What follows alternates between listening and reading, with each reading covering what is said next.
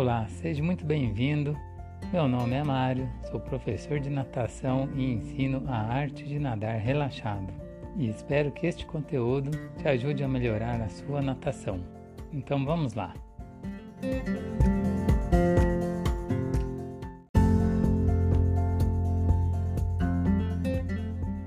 Neste episódio, vou falar um pouco sobre algo que muitas vezes é deixado de lado ou simplesmente ignorado por acharem que não tem como melhorar, ou porque ficam focados mais em dar braçadas e pernadas, achando que é isso que vai melhorar a natação.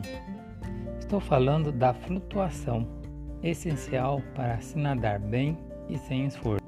Uma pessoa com pouca flutuabilidade fará muito esforço para se deslocar. Ela vai despender muita energia para se manter na superfície. Então, em vez de estar usando seus movimentos para se deslocar à frente, ela estará usando seus braços e pernas muito mais para se sustentar. E aí o nado não rende, se movimenta muito, mas se desloca pouco.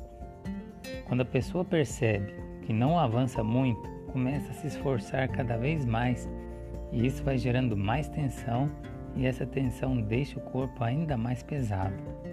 E aí vira uma bola de neve. Uma coisa leva a outra.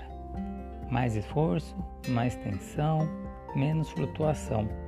E o resultado disso é chegar muito cansado do outro lado da piscina. A flutuação tem a ver com a constituição física de cada um. Isso é verdade.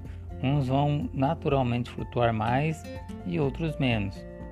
Mas isso não significa que é uma coisa imutável é uma coisa que dá para ser trabalhada e dá para ser melhorada.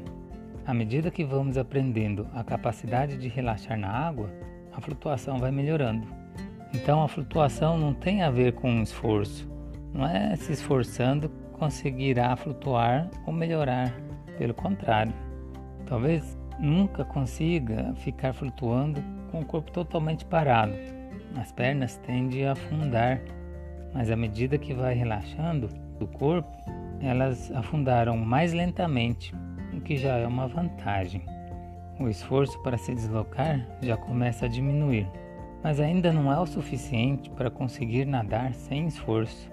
Há algo ainda a ser aprendido para conseguir flutuar durante o nado e compensar a falta de flutuação devido à densidade corporal. Bem, imagine então que agora você consiga deitar na água e flutuar melhor por estar mais relaxado, e suas pernas começam a afundar bem mais devagar do que antes. Você aprendeu a melhorar sua flutuação quando está parado. A partir disso, o próximo passo é flutuar enquanto se desloca, ou seja, flutuar nadando.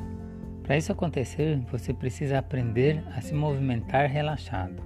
À medida que vai aumentando seu grau de relaxamento enquanto nada, o corpo vai ficando mais leve. Assim consegue compensar a falta de flutuação inerente.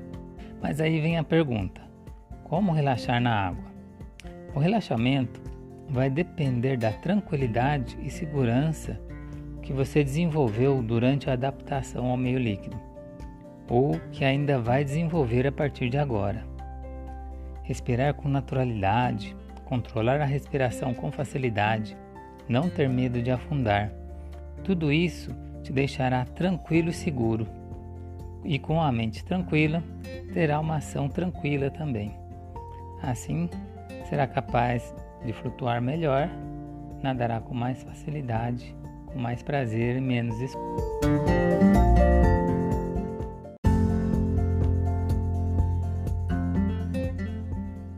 Espero que tenha gostado deste conteúdo e te espero no próximo episódio. E boa natação! Até mais!